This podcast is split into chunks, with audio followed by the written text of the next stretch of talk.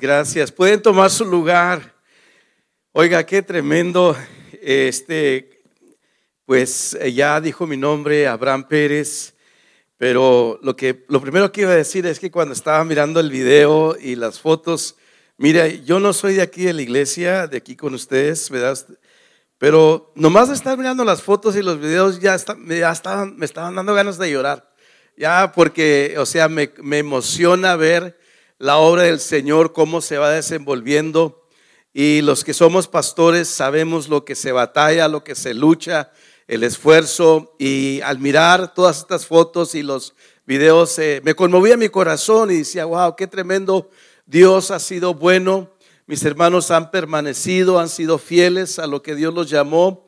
25 eh, años es una bendición tremenda que Dios les está dando. Quiero que sepan que eh, eh, celebrar 25 años es una victoria muy, muy grande que Dios está dando a cada uno de ustedes, pero es una victoria para el cuerpo de Cristo, es una victoria para esta ciudad, es una victoria para la iglesia, es una victoria para el reino de los cielos, que la iglesia roca de los siglos pueda decir, ¿sabes qué? Hasta aquí nos ha ayudado Jehová. Dios ha sido bueno, Dios ha estado con nosotros, Dios nos ha bendecido, Dios nos ha ayudado a crecer. Ustedes están súper bendecidos, súper bendecidos. Eh, yo eh, tengo algún tiempecito que conozco al pastor y a la pastora y saben, eh, quiero decirles que ustedes están súper bendecidos al tener a esta calidad de pastores.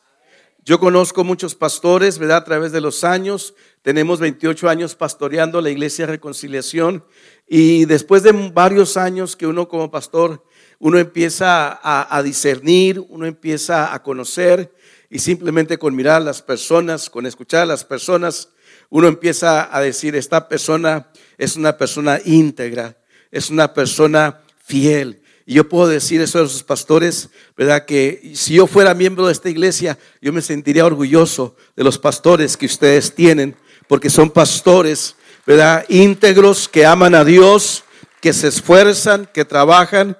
Y sabe que me alimento yo de las predicaciones que el pastor da, ¿verdad? Allí en la radio todos los días. Y también cuando predica, yo escucho los mensajes. De hecho, ¿verdad? Últimamente yo he estado escuchando los mensajes de aquí de la iglesia y me he estado alimentando con lo que es, ¿verdad? La visión, lo que es la misión del discipulado. Y yo digo, wow, ustedes tienen un pastor que realmente se esfuerza, se esmera por darles el mejor alimento, la mejor palabra. Y, y crean lo que ustedes, ¿verdad? Tienen una doctrina sana, ¿verdad? Porque está guiado por, primero por el Espíritu Santo, la palabra de Dios que Dios ha puesto en su siervo. Y simplemente quiero agradecerle, pastor, muchas gracias por darnos este privilegio, darnos esta grande oportunidad. Para mí es un privilegio muy grande estar aquí con ustedes. Entonces, gracias por todo lo que hacen y, y pues es una bendición poder estar aquí con ustedes en esta preciosa, preciosa tarde. El, lugar está muy hermoso.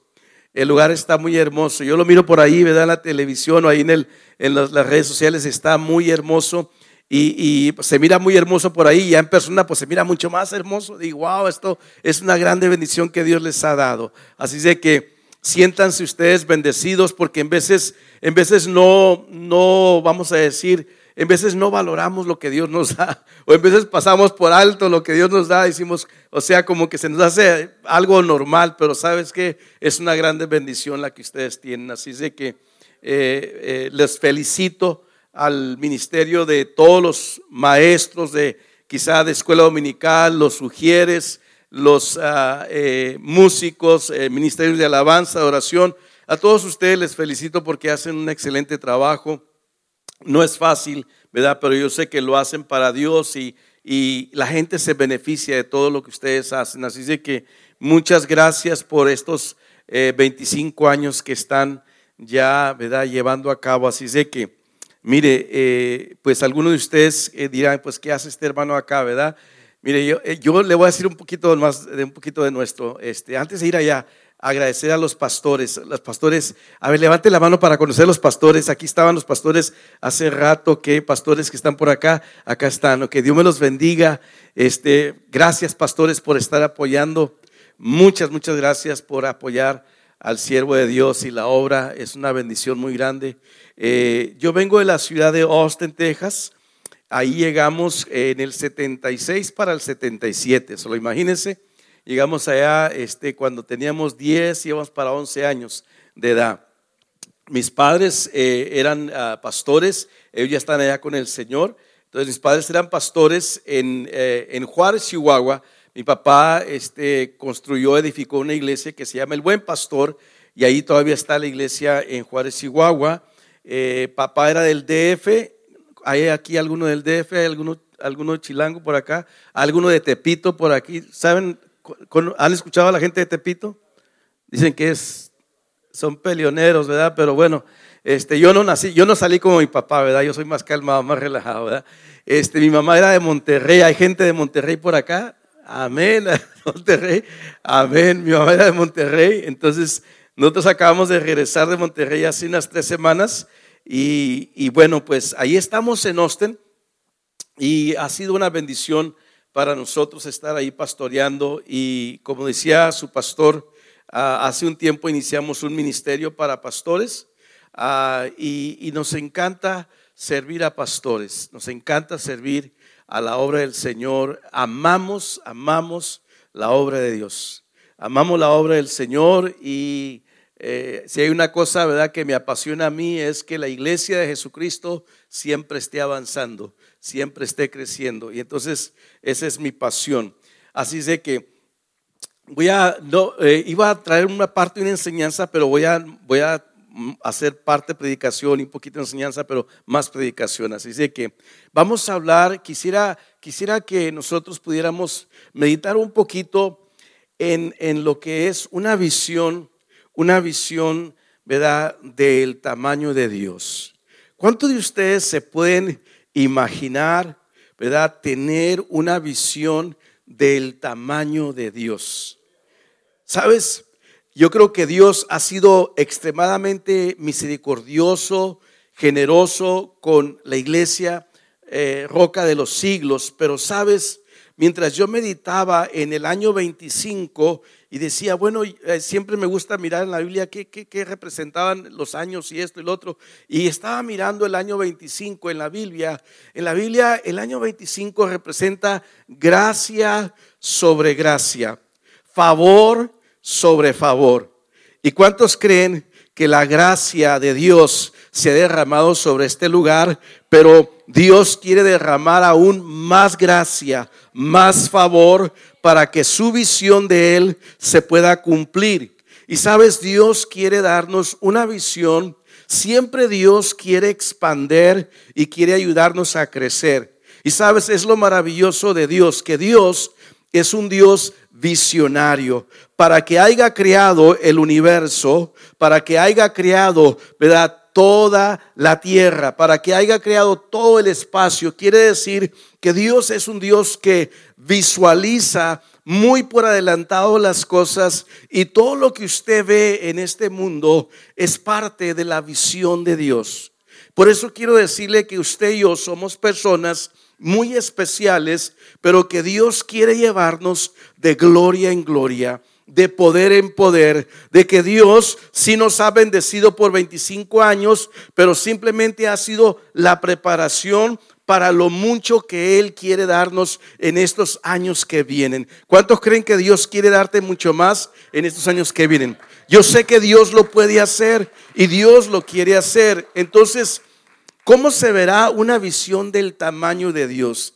O sea, ya, ya hablamos un poquito de todo lo que vemos, pero ¿cómo se mirará una visión del tamaño de Dios en su mente, en su corazón?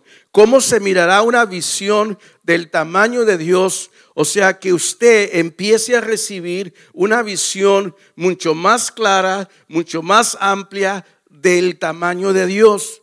Ahora, ¿por qué digo esto, una visión del tamaño de Dios? Porque quiero que nosotros podamos empezar a visualizar mucho más de lo que nosotros podemos imaginar o de lo que podemos pensar.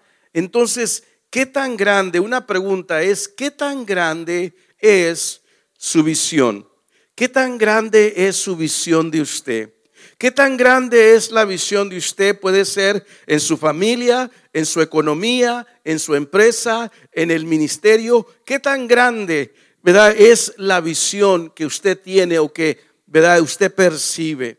Y en esa visión quiero que usted empiece a visualizarse ¿verdad? Y empiece a visualizar cómo se mira usted, cómo se mira, cómo se visualiza en esa visión. No sé qué tan grande sea esa visión que Dios le ha dado, pero cómo se visualiza, cómo se ve usted de aquí a unos, a un año, a dos años, a tres años, a cinco años, a diez años o a 25 años. O sea, quiero que empiece, ¿verdad?, a soltar su imaginación y a pedir que el Espíritu Santo empiece a traer una revelación, una visión a su espíritu para decir, ok, déjame proyectar de acuerdo al propósito de Dios. Déjame proyectar y mirar hacia el futuro de acuerdo a una visión que Dios me esté dando para mi generación o para las generaciones venideras.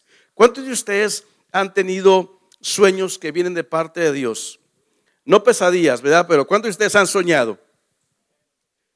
¿Cuántos de ustedes ah, y, saben, ustedes saben cuando es un sueño de parte de Dios? Ustedes saben cuando es un sueño que Dios les está revelando. Y entonces esos sueños, ¿verdad? Eh, que, que Dios le da, muchas veces la persona se le olvidan ¿verdad? O muchas veces se distrae de ese sueño, de esa visión, pero quiero hablarte de que tienes que volver a recuperar o recibir, aprender a recibir esa visión y Dios quiere conectar esa visión de Él con tu propósito en esta iglesia, con esta congregación o en esta ciudad y Dios quiere conectar eso. Entonces, hay gente muchas veces que copia la visión de alguien más. Hay gente, no sé, veces como nosotros como padres, no sé, ¿verdad? A lo mejor usted fue un padre así o tuvo un padre de esta manera. En veces como padres nosotros le decimos a nuestros hijos que nosotros queremos que ellos lleguen a ser X. Nosotros como padres en veces tenemos un sueño para nuestros hijos. En veces tenemos un sueño para nuestras hijas. Decimos, ay, cómo quisiera que mi hija se casara con este, una, una persona más o menos así, así. Algunos de ustedes, eh, hermanas, ustedes se pusieron a soñar por sus hijas para que se casaran, ¿verdad? O con sus hijos, que ustedes empiecen a soñar por ellos y empieza a decir o empieza, ¿verdad? Yo quisiera que mi hijo fuera un, un, salmista, un pastor, un músico, y no sé qué tanto, y empieza a imponerle a su hijo, a su hija, ¿verdad? La visión que usted quisiera que él o ella tuviera. Y muchas veces, ¿verdad? Hacemos daño a nuestros hijos queriendo que ellos cumplan un sueño, una visión que Dios nos ha dado a nosotros. Pero tenemos que aprender a ayudarles a ellos a descubrir ese sueño, esa visión, ¿verdad? Para que sea lo que Dios quiere para ellos y no lo que nosotros queremos para nosotros. Y muchas veces nosotros, quizá alguien, ¿verdad? Te impuso una visión o un sueño de alguien más y dijo, es que yo quiero que tú hagas esto y quizá te forzó, te empujó, ¿verdad? O te presionó para que fueras e hicieras tal cosa. Pero Dios tenía otros planes, ¿verdad? O quizá muchas veces tuviste eh, personas, no sé, maestros o alguna familia, alguna persona que, que empezó, ¿verdad? A tumbar tu sueño, tu visión aquel deseo, aquel sueño, aquella visión que tenías, empezó quizá a decirte, tú no puedes hacer eso. Eh, en vez de motivarte, te decían palabras como tú no tienes la capacidad, tú no tienes la educación, eh, tú no fuiste formado de esta manera, o tú eres esto, tú eres un tonto, tú eres aquí, tú eres allá, y, no sueñes despierto. Quizá hubo personas que te apagaron tu sueño en vez de, de inyectarle, ¿verdad? Fe a tu sueño. Eh, quizá en el ministerio muchas veces te miraste, ¿verdad? Eh, te visualizaste en el ministerio trabajando en la obra del Señor. Te visualizaste con una iglesia, ¿verdad? De cierto tamaño, pero vinieron las pruebas, las luchas, y dijiste, parece que esto no se puede, esto es muy difícil. Pero sabes, Dios es un Dios soñador que Él quiere. Sabes, sabes una de las cosas, una de las cosas que me maravillo de Dios y ahorita les voy a dar un versículo de la palabra porque algunos de ustedes están preguntando si, si les voy a dar Biblia. Y sí, usted sabe, los pastores tenemos ese defecto que tenemos citas por todos lados, ¿verdad? Para aventar para arriba. Pero ahorita, ahorita, ahorita vienen las citas, ¿verdad? Este, eh, ¿cuántos de ustedes ah, se han puesto a pensar de que una de las grandes capacidades que Dios nos ha dado a los seres humanos es la capacidad de soñar y de imaginar? O sea, si tú te pones a pensar en todo lo que ves en este mundo, todo lo que ves materialmente hablando, físicamente hablando, es porque Dios le dio la capacidad al ser humano de soñar, de visualizar y de imaginar todas las cosas que tú ves.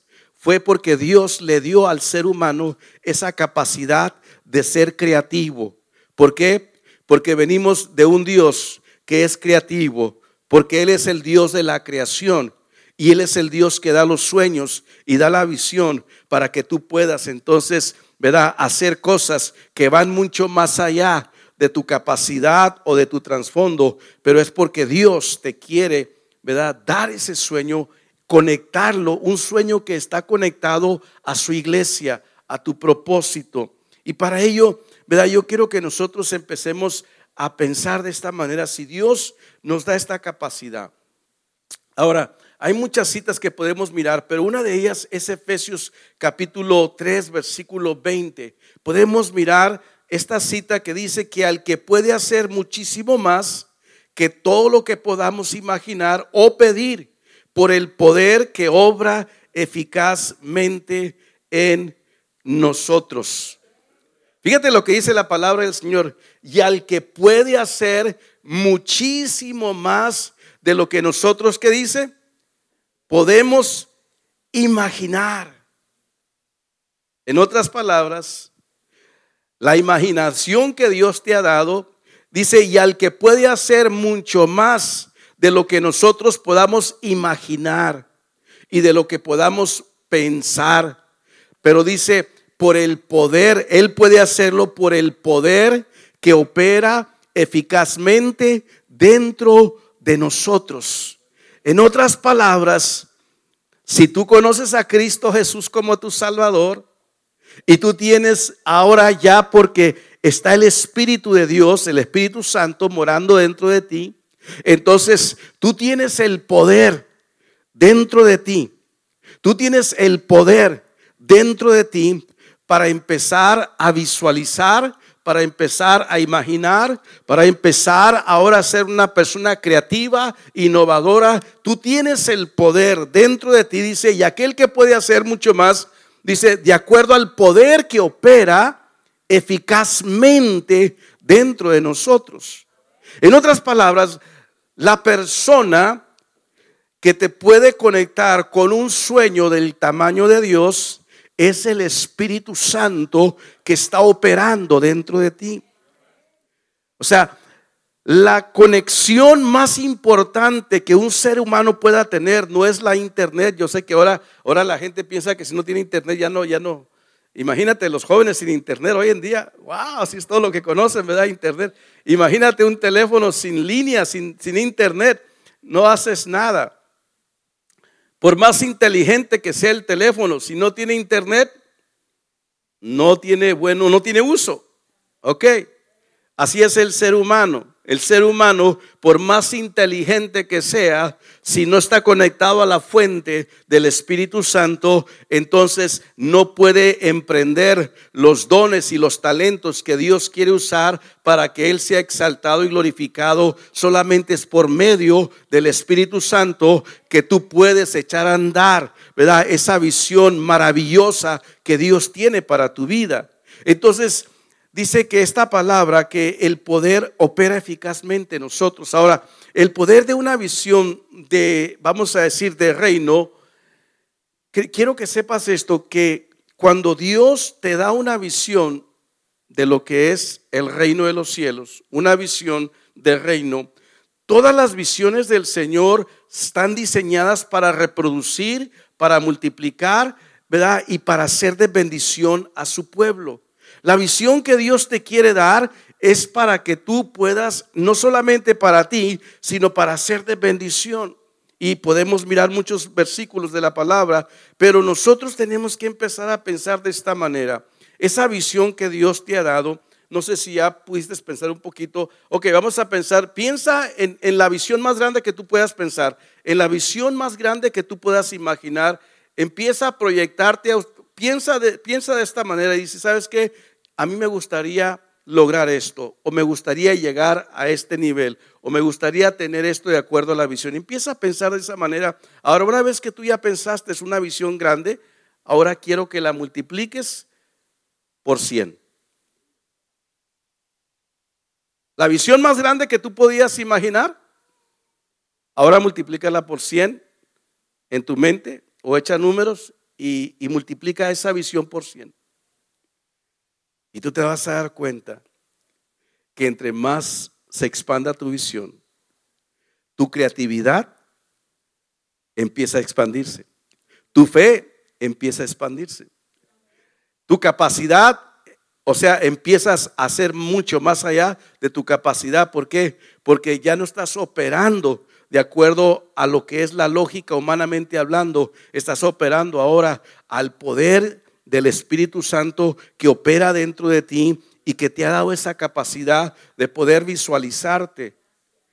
Yo estoy anticipando que esta iglesia, hermano, yo estoy anticipando de antemano que esta iglesia es el 1% de lo que Dios tiene preparado para esta iglesia.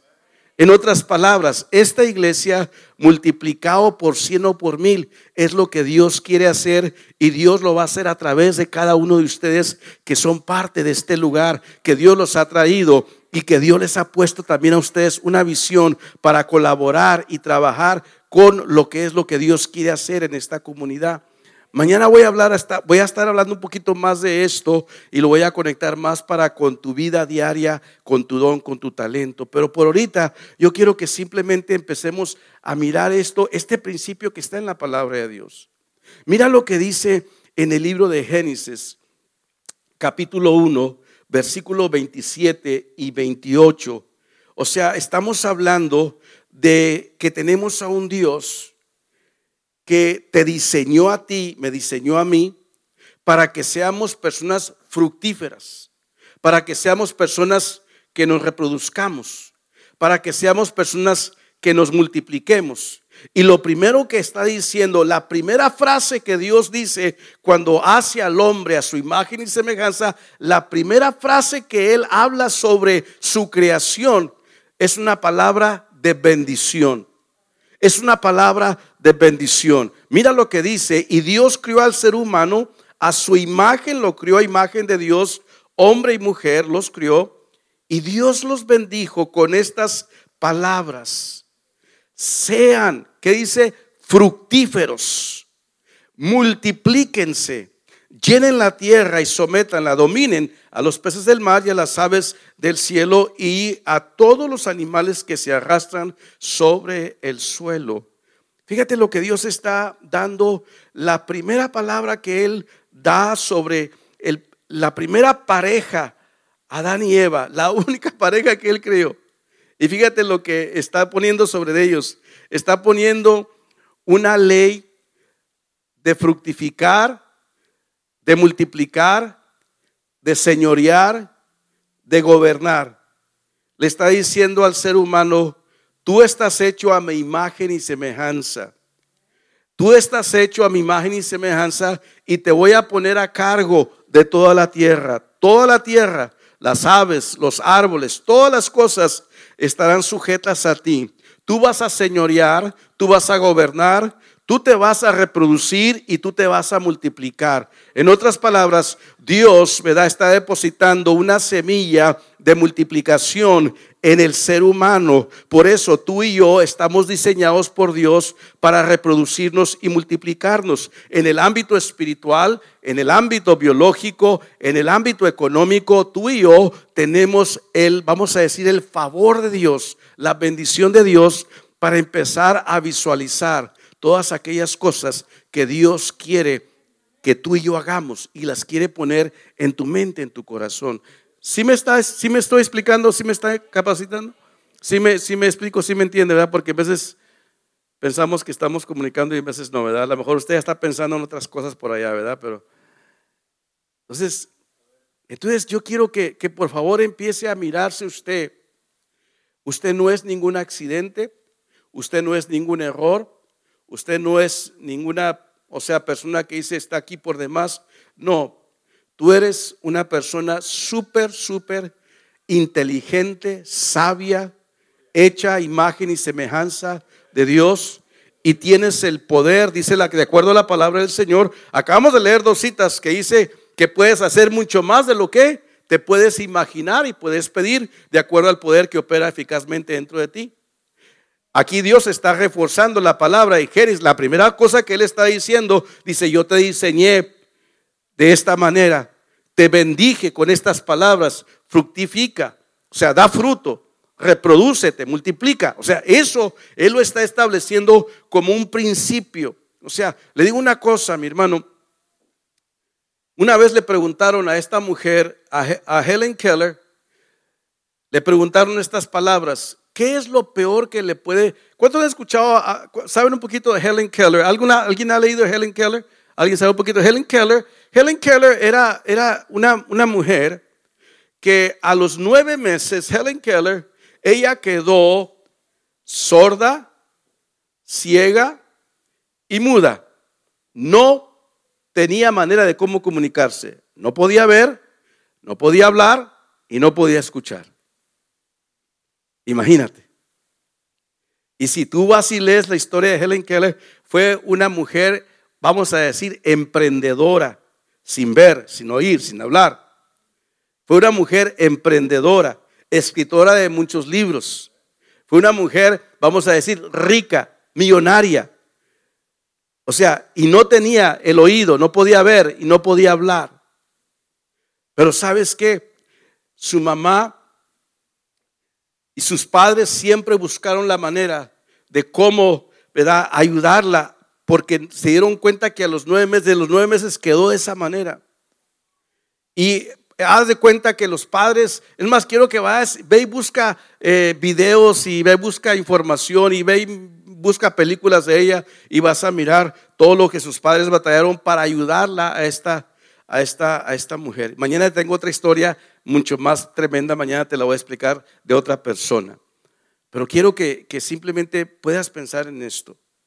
Esta mujer, ¿verdad? Que supuestamente no tenía todas las capacidades que tú y yo tenemos le preguntaron a esta mujer, ¿qué es lo peor que le puede pasar a un ser humano? ¿Qué es lo peor que le puede pasar a un ser humano? Y esta mujer contestó a ese reportero que le dijo, que, ¿verdad? ¿Qué, ¿Qué es la desgracia más grande que le puede pasar a un ser humano? Ella dijo, lo peor que le puede pasar a un ser humano es tener vista y no tener visión. Tener vista y no tener visión. Entonces, la tragedia más grande que le puede pasar a una persona es vivir y no saber por qué está viviendo o no saber cuál es su propósito. La tragedia más grande que le puede pasar a una persona es solamente existir y sobrevivir y pasar la vida sin saber para qué está aquí, ¿verdad? ¿Para dónde va? Entonces, la tragedia más grande que le puede pasar a una persona es no tener una visión, no tener una dirección clara. Imagínate que tú vas en la vida sin ningún rumbo, sin ninguna dirección, nomás estás yendo de lugar en lugar sin saber para dónde vas, estás, o sea, perdido como quien dice.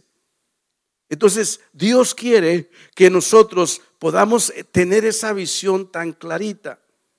Y en esta visión, ¿verdad? Que te hablo. Sabes que la gente no es pobre. Oh, escucha bien, voy a tratar de aplicarlo más espiritualmente porque en vez hago muchas aplicaciones para lo que es el empresario, ¿verdad? Porque damos las pláticas para empresarios. Y quiero decirte que la gente no es pobre y no me refiero solamente a la economía. La gente no es pobre porque no tenga dinero, porque no tenga cosas materiales. La gente es pobre, hablando en todos los aspectos, porque no tiene visión. A mí me toca ir a lugares muy pobres, Me gusta ir a lugares muy pobres. Me gusta visitar porque yo, yo vengo de una familia muy pobre. Yo sé lo que es no tener, ¿verdad? Comida, a veces ni una comida al día. Yo vengo, yo sé lo que es ser una persona muy pobre. Eh.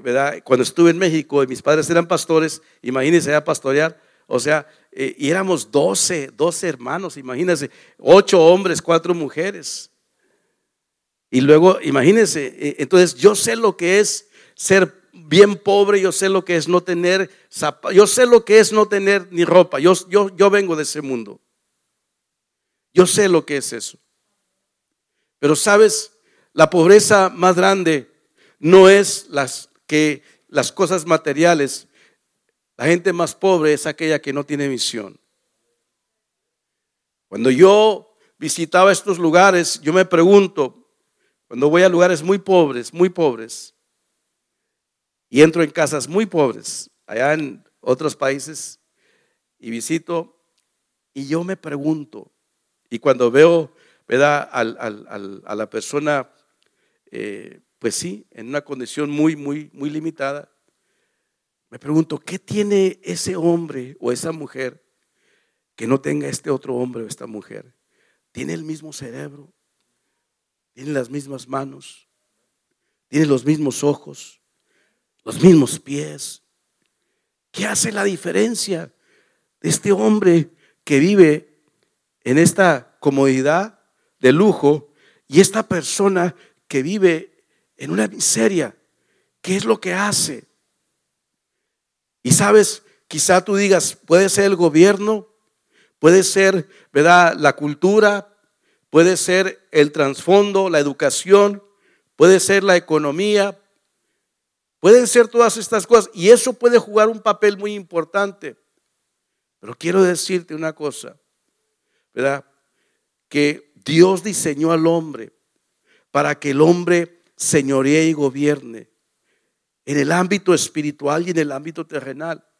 Y todo está en que el hombre o la mujer pueda creer que Dios lo crió a su imagen y semejanza, que Dios lo hizo y lo diseñó, ¿verdad? Para que él o ella sea fructífero, para que él o ella sea visionario. Y por eso podemos mirar en la Biblia una y otra vez esa palabra. Entonces yo quiero que usted empiece a creer que Dios lo diseñó para mucho más de lo que usted está experimentando. Dios lo diseñó para mucho más, en otras palabras, para que nosotros podamos, ¿verdad?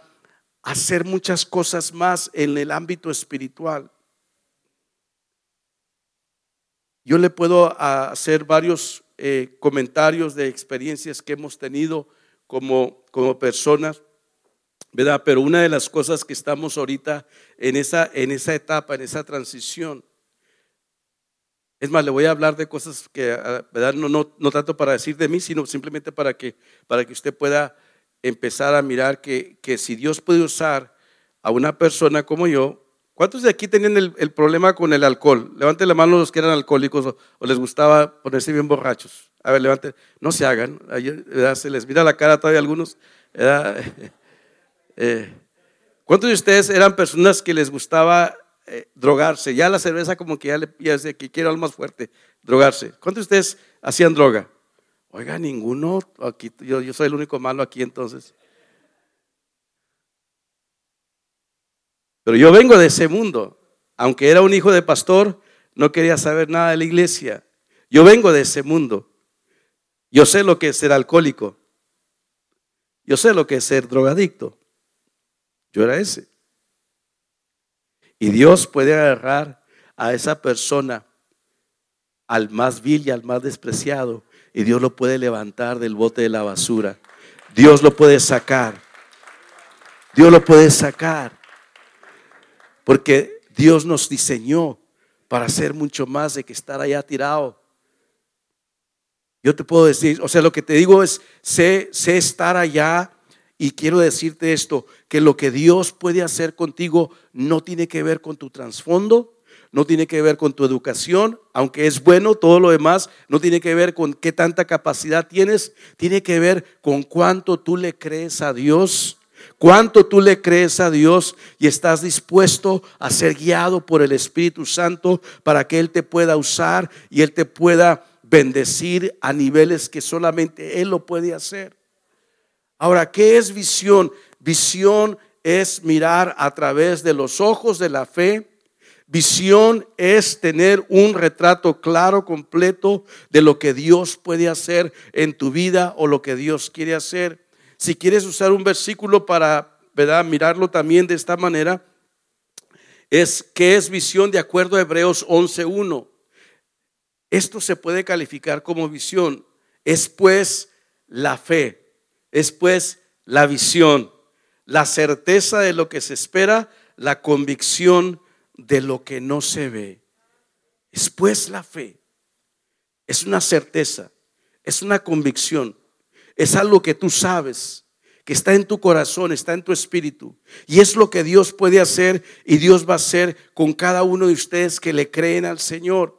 Ahora, mira, yo quisiera solamente que pudiéramos mirar que en la Biblia está llena de hombres y mujeres soñadoras visionarias.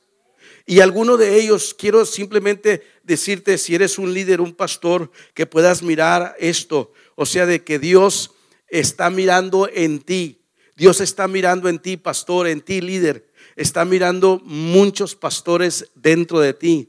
Está mirando muchos líderes dentro de ti. O sea que Dios está mirando, si tú eres una persona, ¿verdad? Que dices, tú es que yo nomás, yo y mi esposa, Dios te puede usar a ti como apoyo y respaldo para la obra. Si tú puedes mirar a un, a un, a un Moisés, ¿qué es lo que Dios le habló a Moisés? Dios le mostró una visión a Moisés en una zarza y le hizo un llamado. ¿Para qué? Para que él libertara al pueblo. Pero después de que le hizo el llamado para libertar al pueblo, dice que Dios llamó a Moisés para que preparara a Josué. ¿No es así? Entonces Dios siempre nos llama para que nosotros estemos preparando al siguiente, al futuro hombre o mujer que Dios está preparando para promover a esa persona. Nosotros como líderes, como pastores, tenemos que visualizar en cada persona que hay un potencial, hay un líder, hay una grandeza en cada persona. Y no lo miramos como el mundo lo ve, nosotros lo miramos a través de la gracia y a través de la misericordia del Señor. Lo empezamos a mirar a través de la fe y empezamos a hablar palabra de vida a esa persona y Dios empieza a hacer la obra por el Espíritu Santo, por su palabra, porque empezamos a creer que Dios lo puede hacer. Si podemos ver en la palabra del Señor, cuando Elías estaba en ese ministerio tremendo que Dios le había dado, Dios le dijo, es tiempo que te prepares a alguien más. ¿Y a quién preparó? A Eliseo, para que pueda ser el sucesor de él. Cuando miramos a Noemí, podemos mirar que esta mujer, ¿verdad? Tenía pues dos, eh, dos nueras y una de ellas era Ruth. Y esta mujer, o sea, Noemí, ¿verdad? Cuando ya, vamos a decir, no tenía hijos, ya no había razón por qué la nuera le siguiera a Ruth, pero sabes que Ruth se pegó a ella. Ruth se apegó a ella y le dijo, ¿sabes qué? No me digas que te deje o que te abandone, porque donde quiera que tú vayas, yo iré. Tu Dios será mi Dios. Y ella, o sea, declaró y esta Noemí empezó también a mentorearla. ¿Y qué es lo que pasó? Dios bendijo tremendamente a Ruth, que ahí miramos la descendencia, o sea, miramos la bendición. Ahora, cuando empezamos a mirar también a un Mardoqueo, un hombre ya grande, a Esther, ¿cómo le empieza a mentorear? Para que ella pueda llegar a ser, ahora, imagínate, era la reina. Y por medio de ella ahora viene la salvación a los judíos. En otras palabras, te digo todo esto para que podamos ver de que Dios no hace excepción de personas y Dios te trajo aquí con este propósito porque a través de ti Él va a hacer grandes cosas. Cuando Dios llamó a un Bernabé, Bernabé, ¿quién fue? Fue el mentor de quién? De Pablo. Imagínate. O sea, Bernabé miró en Pablo lo que ninguna otra persona miraba. Y él lo empezó a mentorear y Dios usó a este grande hombre, ahora el apóstol Pablo. Pablo podemos mirar que él preparó, o sea, él tenía una visión de generaciones. Y Pablo preparó ahora a Timoteo. O sea, y empezó a preparar otras generaciones. ¿Por qué? Porque tenía una visión de que estaba trascendiendo mucho más allá. Jesús tenía, ¿verdad? Esa visión de alcanzar al mundo y aunque era Jesús, no decidió hacerlo por sí mismo. Jesús decidió lograr esa visión y esa misión a través de el discipulado, a través de hacer discípulos. Entonces él empezó a proyectar a 12 hombres y a prepararlos para qué? Para que a través de ellos la iglesia, usted y yo, se pudiera dar. Ahora, lo que Dios está queriendo hacer en nosotros es también levantar esos hombres. Mire, nosotros allá y en este, en este, en este año, en, el, en, julio, en julio nosotros ya, ya, bueno, ya pasamos 28 años de estar pastoreando, pero en julio nosotros vamos, vamos a dejar de pastorear la iglesia. Y ahora usted dirá, pero ¿por qué, pastor, va a dejar de pastorear la iglesia? ¿Por qué? Porque, porque la visión de Dios sigue creciendo y sigue avanzando mucho más. Entonces, ¿qué? Ya preparamos a otros pastores que ahí nacieron para que ellos continúen adelante. Ya preparamos a otras generaciones para que ellos avancen. ¿Y qué es lo que estamos, hemos estado haciendo? Hemos estado plantando iglesias. De ahí hemos estado enviando a otras iglesias. De hecho, plantamos una en México. En este año vamos a plantar otra ahí a 20 millas de, de, de Austin, otra iglesia. ¿Qué es lo que estamos haciendo? O sea, le platico esto como testimonio de que la visión se desarrolla que tenemos en 10 años, en 10 años, le digo cómo la visión se desarrolla. En 10 años nosotros tenemos la meta de plantar, agárrese así un poquito ahí, en la ciudad de Austin, alrededor de la capital, 100 iglesias. En 5 años, 100 iglesias, en otros 5 años, otras 100 iglesias. ¿Y cómo lo vamos a hacer? A través de los pastores que ya están pastoreando. ¿Por qué? Porque Dios quiere que a través de ellos se reproduzca y se multiplique. Que no solamente es para tener un edificio, ¿verdad? O una, una congregación, sino para poder formar discípulos que se reproducen, que se multiplican y que pueden hacer otros más. Y ahora le platico esto como testimonio, ¿verdad? Porque eso es ahí solamente. Pero el Señor nos ha ido guiando cada vez más y le estamos creyendo a Dios. No es la capacidad del ser humano, no es la capacidad del hombre, es el poder de Dios porque a Dios le interesa la salvación de las almas, a Dios le interesa que iglesias se planten por todos los lugares para que las familias puedan ser alcanzadas. A Dios le interesa eso y Dios lo quiere usar usted. Yo veo sobre esta iglesia, mire, yo no los conozco a todos ustedes. Pero yo estoy 100% seguro, Pastor Raúl, que aquí, o sea, hay un tesoro muy grande que son los siervos, las siervas, los líderes que están formándose. Dios ha estado formando líderes en este lugar por mucho tiempo. Y Dios ha estado preparando esta iglesia por mucho tiempo. Y Dios va a seguir usando tanto los pastores, ¿verdad? Que están pastoreando sus iglesias, pero Dios va a seguir usando esta iglesia para seguir reproduciéndose y multiplicándose. Dios lo va a seguir haciendo. Mire, Dios está mirando cosas grandes en usted. Dios está creyendo en usted. Y Dios puede hacer mucho más de lo que nosotros pensamos o imaginamos. Y lo que quiero que veamos es de que Dios es un Dios que quiere que cada uno de nosotros empiece a creerle a Dios por cosas mucho más grandes, porque Él es un Dios visionario. Mire lo que dice la palabra cuando Dios le habla a Abraham en Génesis capítulo 15, versículos 5 y 6. Mire lo que dice la palabra del Señor, que luego o sea, Dios habló a Abraham, luego lo llevó y le dijo, mira hacia el cielo y cuenta las estrellas, a ver si puedes. Dice, así de numerosa será tu descendencia. Abraham le creyó al Señor y el Señor se lo reconoció como justicia. Imagínate, Dios agarra a Abraham y le dice a Abraham, mira, Abraham lo saca para afuera y le dice, quiero que veas al cielo y quiero que empieces a mirar, dice, miras todas las estrellas. Y Abraham le dice, sí, yo estoy mirando, dice, cuenta, trata de contar todas las estrellas. Así será tu descendencia. Dios está tratando de incubar en la mente de este hombre. ¿Y cuántos años tiene este hombre? Este hombre ya tiene 100 años. 100 años él tiene edad.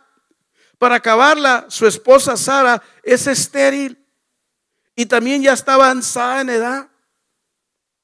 O sea, 75 años, decían los hermanos acá 70, 80, pues ya andaba así como los hermanos en esa edad, ¿verdad? Acá, hermano José, ya andaba en esa edad y en esa edad Dios le dice, hey, quiero que veas para arriba y mira, dice él, pero si yo no tengo, no tengo hijos, ¿para qué me vas a dar tanta bendición si no tengo hijos? Y el Señor le dice, Abraham, mira, así como son de numerosas, no las puedes contar las estrellas, así será tu descendencia. Dios está mirando en este hombre algo que él no ve en sí mismo. Hay esterilidad en su esposa. Este hombre ya está de 100 años. Y Dios le dice, ¿sabes qué, Abraham? Dice, ¿sabes? Yo te voy a bendecir, Abraham. Y te voy a bendecir tanto, dice que así como la arena del mar, dice, así será tu descendencia. Por eso quiero que veas que Dios quiere usar, yo estoy 100% seguro que estamos en una etapa muy importante. 25 años de este ministerio y yo me siento, o sea, yo cuando hablo que yo tengo también la edad de, pastorear, o sea, yo me siento que apenas, yo siento que esta iglesia apenas está o sea, para emprender una multiplicación de tal manera, o sea, que es enorme. Y esa multiplicación Dios la está mirando aquí dentro de ti. Dios la está mirando en tu corazón. Dios está mirando que dentro de ti hay generaciones, o sea, hay una descendencia grande de hombres y mujeres que se van a reproducir y que se van a alcanzar, o sea, van a haber cientos y de almas que se van a alcanzar a través de tu testimonio. Tú tienes un testimonio tremendo, tú tienes una manera de cómo puedes influenciar a tu familia, a tus amigos, a tus compañeros de trabajo. O sea, esta iglesia puede multiplicarse al ciento por uno. Puede hacerse. ¿Sabes por qué? Porque Dios le place hacerlo. Cuando Dios le habla a Abraham, le dice, mira Abraham, mírate de esta manera. Entonces, ¿cuántos de ustedes quieren aprender a ser visionarios? ¿Cuántos de ustedes, es más, cuántos de ustedes se miran como visionarios? ¿Sabes que yo soy un visionario? yo soy un visionario. O sea, un visionario. Yo soy un visionario por naturaleza porque Dios me hizo de esa manera. Entonces puedo decirte que Dios solo lo que quiere es que tú empieces a creerle. Mira, te iba a hablar de cinco señales de las, de, vamos a decir, de las cinco iglesias que puede, que pueden, etapas que pasan, pero yo quiero que solamente te las voy a mencionar, no voy a explicar todo eso, ¿verdad? Pero eh, lo hacemos más para otra plática de pastores. Pero hay diferentes, hay diferentes iglesias, o sea, hay diferentes etapas. Eh, yo te puedo decir que yo he cometido miles de errores como pastor y yo he cometido muchos errores, que ahorita voy a platicar dos, tres de ellos. De, no quiero decirte que, ah, que la gran cosa, no, no, yo he cometido muchos errores. Ok, pero ¿sabes qué? Equivocarse no es malo, ¿verdad que no?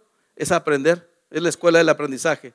Entonces, ¿verdad? El que no se equivoca, pues no aprende, ¿verdad? Entonces, eh, así es de que hay, que hay que echar a perder, echando a perder si aprende de vez en cuando, ¿verdad? Entonces, mira, pero quiero, quiero que mires estas cinco señales o cinco, las, la diferencia de las cinco iglesias y quizá tú te miras en una de ellas, pero quiero decirte que puedes superar esa situación. Eh, los cinco niveles de las iglesias, una de ellas puede ser la iglesia que está en decadencia. La iglesia que está en decadencia o sea que está perdiendo miembros, que se está cada vez más. ¿Cuántos de ustedes saben que en Estados Unidos muchas de las iglesias han estado en decadencia y se han, se han cerrado muchas iglesias. Y no se diga de iglesias americanas también tradicionales se han cerrado. ¿Ok? Y está la otra iglesia, la, segunda iglesia que es la iglesia que está sobreviviendo. La iglesia que solamente está existiendo o sobreviviendo. Tú piensa y evalúa, evalúa, a ti mismo, o sea, ¿qué clase de iglesia yo soy? Porque tú eres la iglesia de Jesucristo. ¿Estás en decadencia? ¿Estás, eh, vamos a decir, sobreviviendo, existiendo? O número tres, estás creciendo tú como iglesia. Estás creciendo como iglesia. O número cuatro, estás tú reproduciéndote. O estás, número cinco, es multiplicándote. ¿Sabías tú que el 90%, el 90 de las iglesias eh, caen en las primeras tres? O sea, decadencia, eh, sobreviviendo, ¿verdad? Existiendo o creciendo. Pero pocas se reproducen y pocas se multiplican. Y eso, eso, te quiero decirte esto es porque muchas veces lo que pasa es que nosotros puede ser que nos distraemos con mucho trabajo, con mucha información, pero no estamos enfocados en lo que Dios realmente quiere que hagamos. Ahora, quiero decirte esto, te lo digo porque a mí me pasó. ¿Sabes qué? Nosotros cuando empezamos la iglesia, eh, Dios nos bendijo, le platicaba al pastor Raúl que en el primer año este, compramos la iglesia. En el primer año de pastorado compramos la iglesia. Tenía casa pastoral y tenía, y ahí estaba. ¿Y sabes qué es lo que pasó? ¿Sabes, ¿Sabes qué es el peor enemigo muchas veces del de, crecimiento de la familia o de la iglesia, como tú le quieras llamar? Es el éxito. El éxito. Porque empieza uno a conformarse. Se empieza uno a conformar con ese éxito que supuestamente ya tienes. Y empiezas a, sentirte seguro. Y eso me pasó en un tiempo. Me conformé. Dije, ya está todo pagado, ¿verdad? Aquí el edificio, ya tenemos acá, todo está aquí, ya está tranquilo, pues aquí me la voy a pasar como ya aquí, como aquí la tengo hecha.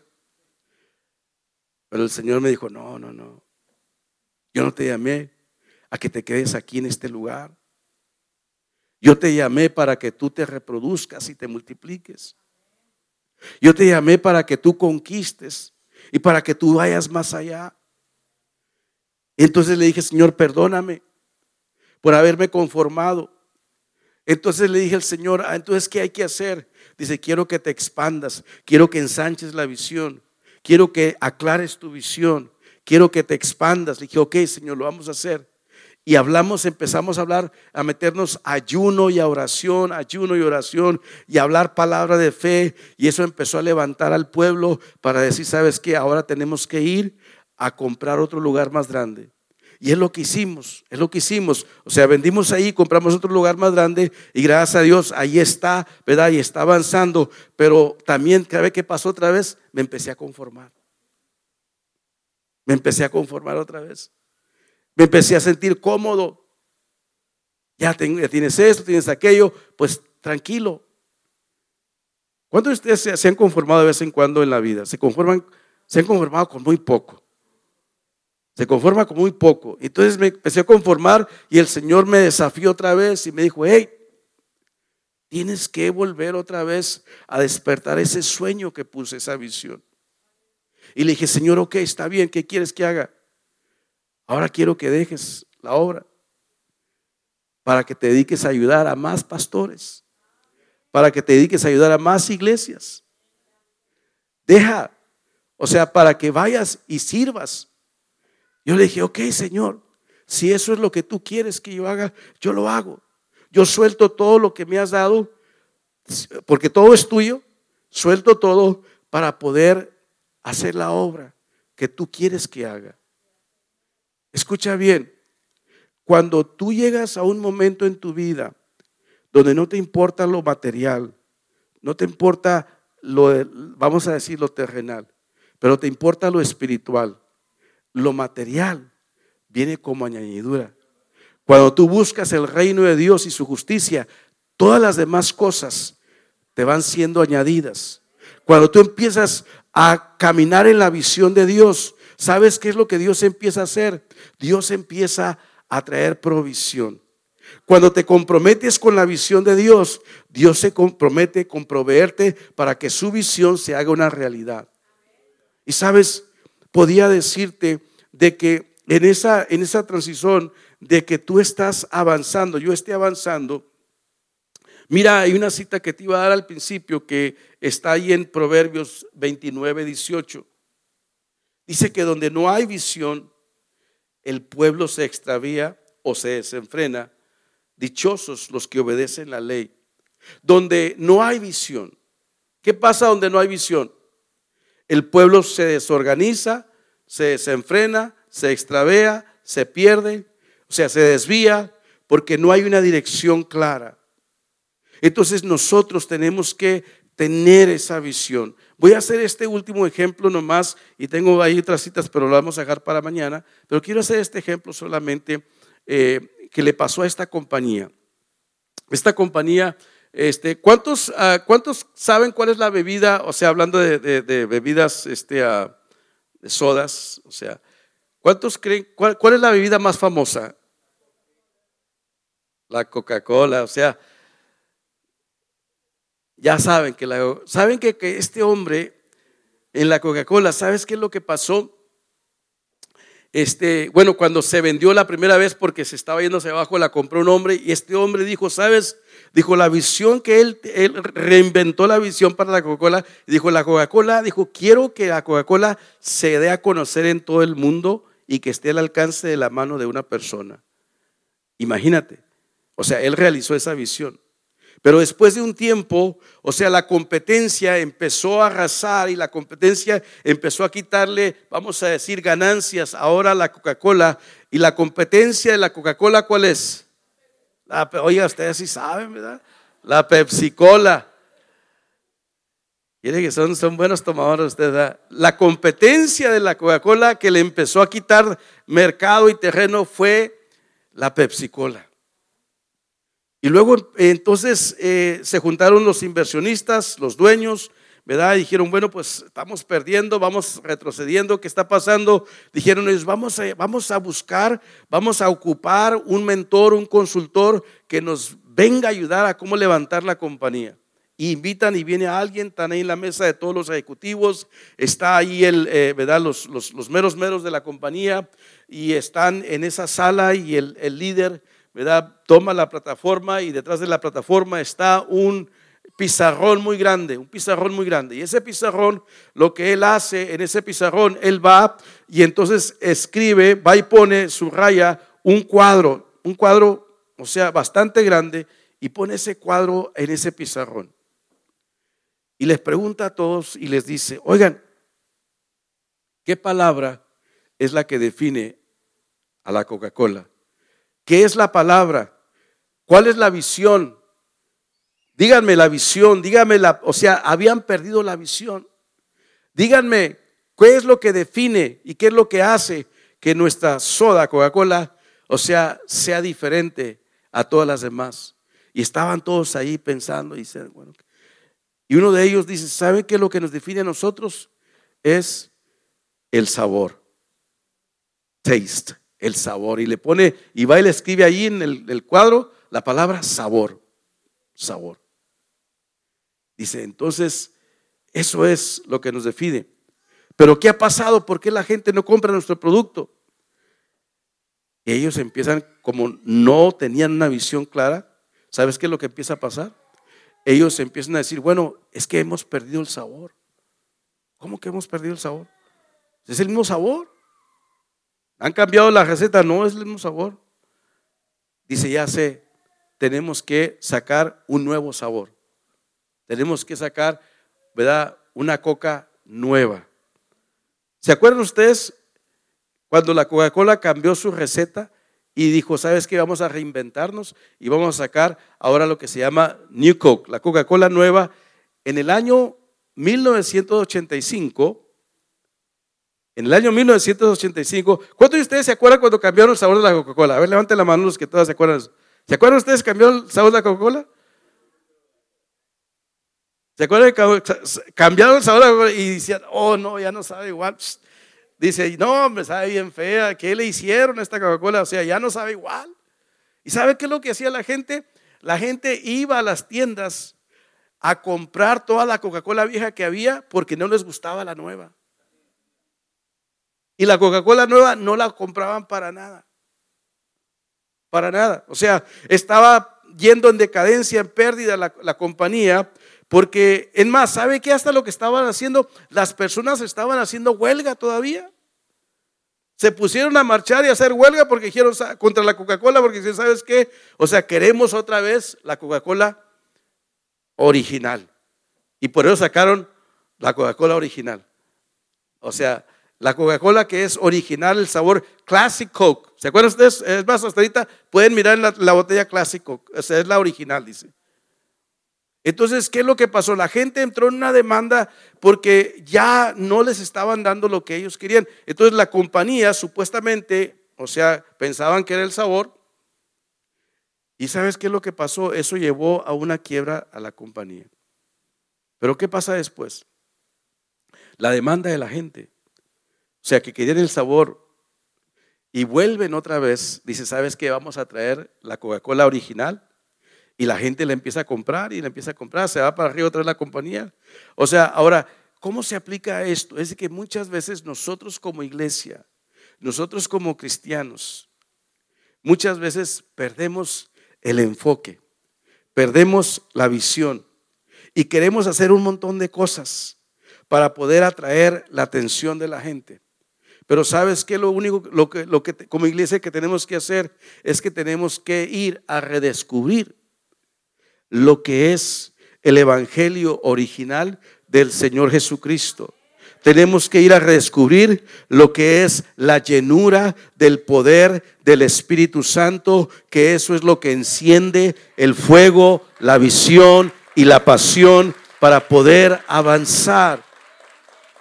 Si usted es una persona que ha perdido la pasión, que ha perdido el fuego, que ha perdido esa visión, si usted es una persona que ya no tiene esa pasión de decir, sabes que quiero buscar más de Dios, si usted no tiene la pasión por evangelizar, una pregunta, ¿cuándo fue la última vez que usted ganó una alma para Jesucristo? ¿Cuánto fue la última vez que usted discipuló a una persona para Jesucristo? ¿Cuántos discípulos está haciendo? ¿Cuántas almas está ganando. ¿Sabes? Te comparto ese testimonio y ahora sí ya voy a terminar porque dije que esta va a ser la última, ¿verdad? Pero y ahora sí, esta va a ser la última. Te comparto ese testimonio. Esta semana una señora me llamaba y me decía, este, es una de las personas que damos ah, liderazgo en, la empresa de Chick-fil-A, uno de los manejadores, de los empresarios, me llamaba y me decía, hey, necesito que vengas a orar por, por ah, eh, ¿verdad? Por un hermano que está enfermo, un hermano mío en la carne. Le dije, no, está bien, yo voy. Y fui el otro día y, oré. Estaba la familia ahí y oré por la persona. Le presenté el, evangelio de salvación a él, a su familia, a sus hermanas, a sus, a sus eh, hijos y, y sobrinos que estaban ahí. Y para mi sorpresa, todos ellos querían aceptar al Señor Jesucristo. Yo estaba, o sea, les preguntaba, ¿quieren ustedes aceptar al Señor Jesucristo? ¿Quieren entregar su vida a Jesucristo? ¿Reconocen ustedes que han pecado y que Jesucristo no es el Señor? Sí. O sea, todos me estaban contestando que sí. Y después de, que les pregunté, hice la oración y ellos llorando se entregaron al Señor, eh, ¿verdad? Todas esas personas. Yo me quedaba pensando y ya me salí de la, de la, de la casa, ya me despedí. Y me decía la señora, ¿cuánto le debo? Imagínese, ¿cuánto le debo? Me quería pagar. Dígame cuánto es para pagarle. Le dije, no me debe nada. Yo me quedaba pensando, la mies está lista. La necesidad está por todas partes. Y la gente está necesitada de un evangelio. que le dé esperanza, que le dé solución. Y nosotros somos esa iglesia, ustedes somos esa iglesia. Que si refrescamos la visión del reino de Dios y nos enamoramos de Jesucristo y nos enamoramos de su visión y de su misión, todos los días, de hecho todos los días, usted se va a levantar con esa expectativa, ¿a quién voy a ganar ahora para Jesucristo? ¿A quién voy a discipular? ¿A quién voy a alcanzar? Porque tiene una visión de reino, tiene una visión de los cielos y la visión del reino es la salvación de las almas. Y cuando empezamos a mirar que la visión de Dios no ha cambiado, la visión de Dios no ha cambiado, la misión de Dios no ha cambiado. Y si nosotros nos conectamos con esa visión de Dios, vamos a poder ver cómo es de que Dios empieza a despertar esos dones, esos talentos, esas habilidades y empieza a usarte en tu trabajo, en tu familia, en tu vecindad, donde quiera que estés. Yo te digo este testimonio porque este testimonio, ¿verdad? Y, otro muy similar también, dos así esta semana ocurrieron.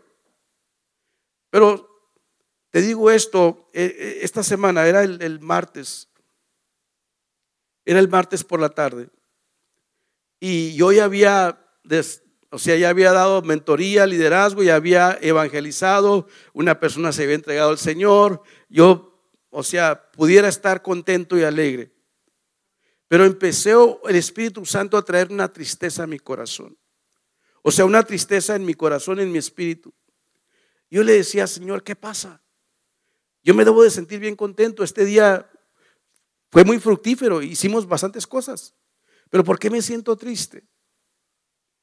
Y me sentía triste porque no sabía por qué me sentía triste, pero otro día en la mañana tenemos oración cada mañana en la iglesia y fui a la oración y estaba en la oración y le digo, papá, yo no sé por qué me siento triste. Y empezaba a llorar y a llorar y a llorar. Y Señor, yo no sé por qué estoy triste. La mera verdad, yo entiendo mi tristeza porque no tengo razón por qué estar triste. Y le decía, Señor, yo no sé por qué estoy triste. Pero sabes, la tristeza me entendí después, cuando empecé a meditar en la palabra orando, era porque el Señor quería que yo sintiera más compasión y más amor por el perdido. Era que Él me estaba queriendo dar un amor, una compasión más grande por las almas, por las que no le conocen.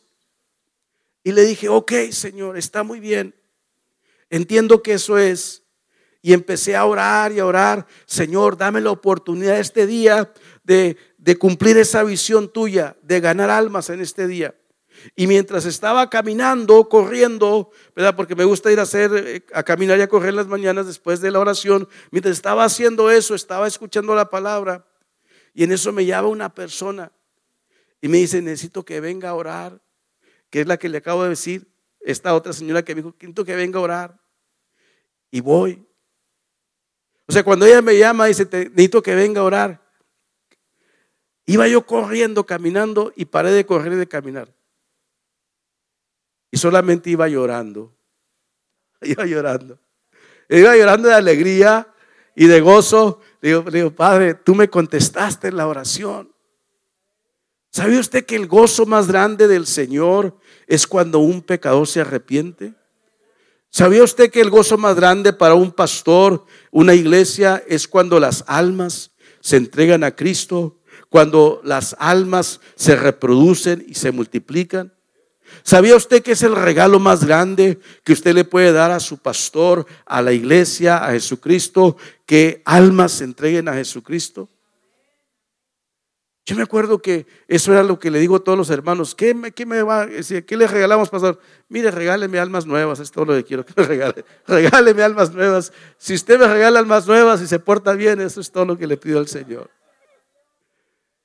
Entonces, le digo a usted en este momento, la visión de Dios es que nadie se pierda. La visión de Dios es la salvación del mundo a través de Jesucristo. La visión de Dios es hacer discípulos. Entonces yo quisiera que nosotros pudiéramos decir, Señor, yo quiero que tú me des esa visión tuya. Vamos a ponernos en pie. ¿Verdad? Yo quisiera que usted empiece en este, en este año que estamos cumpliendo y celebrando. Qué bueno es celebrar todas las victorias. Pero yo quiero decirle que hay muchas victorias que el Señor ya está preparando para nosotros. Yo quiero decirle que hay muchas bendiciones y una de las bendiciones que Dios quiere derramar sobre usted, sobre mí, es que nosotros empecemos a mirar hacia el futuro. Isaías 43, 18 dice, olviden las cosas de antaño, ya no vivan en el pasado, voy a hacer algo nuevo, ya está sucediendo, ¿no se dan cuenta? Estoy abriendo un camino en el desierto y ríos en lugares desaulados. El Señor está diciendo, yo estoy para hacer cosas nuevas. Yo estoy para hacer cosas nuevas y aún mucho más grandes. Es más, dice, ya están sucediendo, ya están pasando en el mundo espiritual mi hermano, ya están sucediendo cosas grandes, están ocurriendo en el mundo espiritual y están para manifestarse en esta iglesia, en este lugar, en este momento, en este año. Dios está haciendo ya cosas que quizá tú no puedes ver con tus ojos naturales, pero Dios te está preparando y Dios está haciendo cosas nuevas en tu vida. Debes de estar con esa mentalidad y esa actitud de decir, Señor, yo quiero que tú hagas, Señor, en mí tu perfecta voluntad. Tu perfecta voluntad. El Espíritu de Dios quiere encender en ti ese fuego, esa pasión. El Espíritu Santo quiere encender esa unción. Cuando Isaías estaba en ese momento, donde él pensaba que se había acabado todo, Dios le da una visión del Rey de Reyes y Señor de Señores. Y Dios le muestra su gloria. Y Dios le muestra su poder y su señorío. Dios, a través del Espíritu Santo, enciende en él una pasión. Lo purifica, lo limpia y lo prepara y le dice, ¿sabes que ahora ¿a quién vamos a enviar? E Isaías ahora lleno del poder de Dios dice, Señor, envíame a mí. Aquí estoy.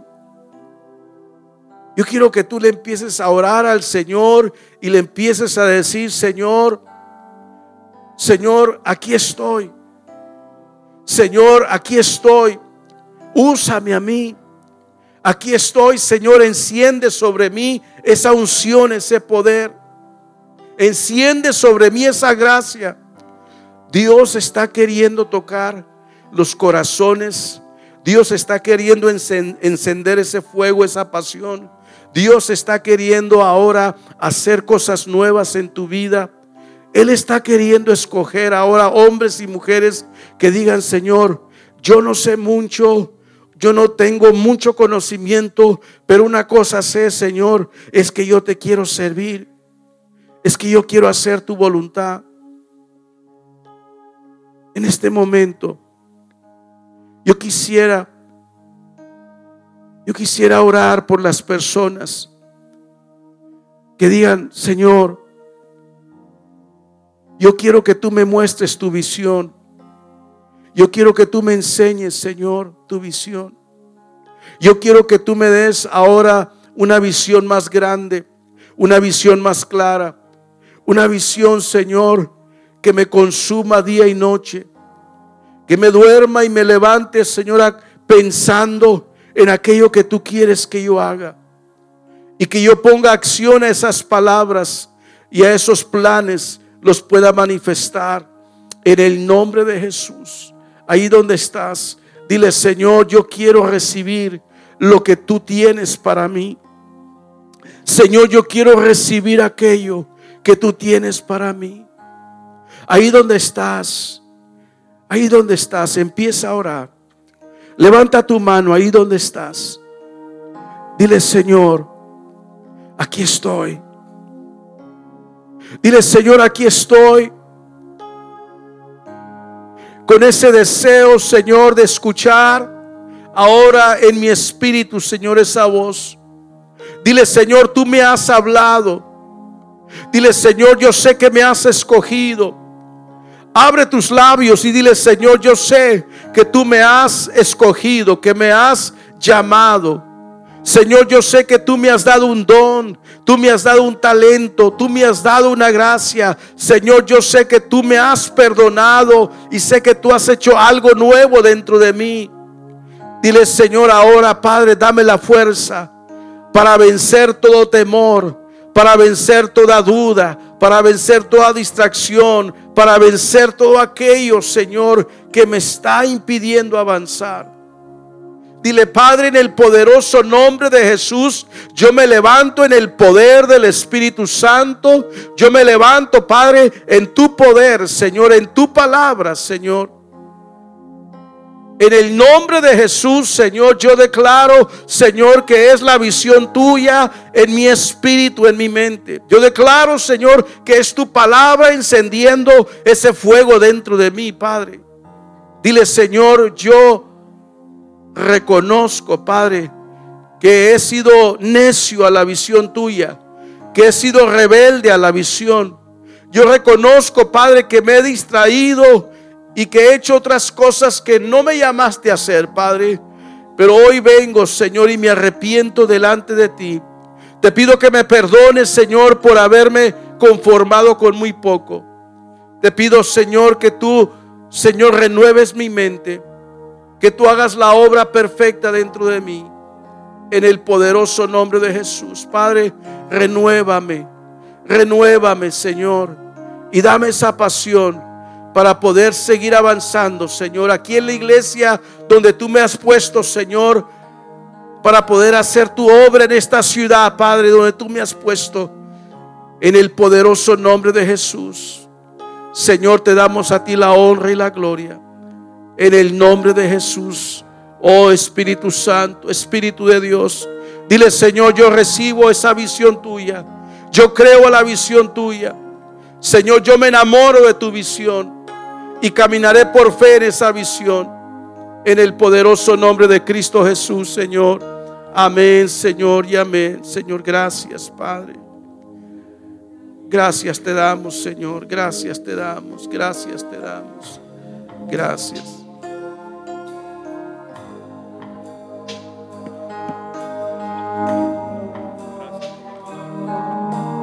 Gracias.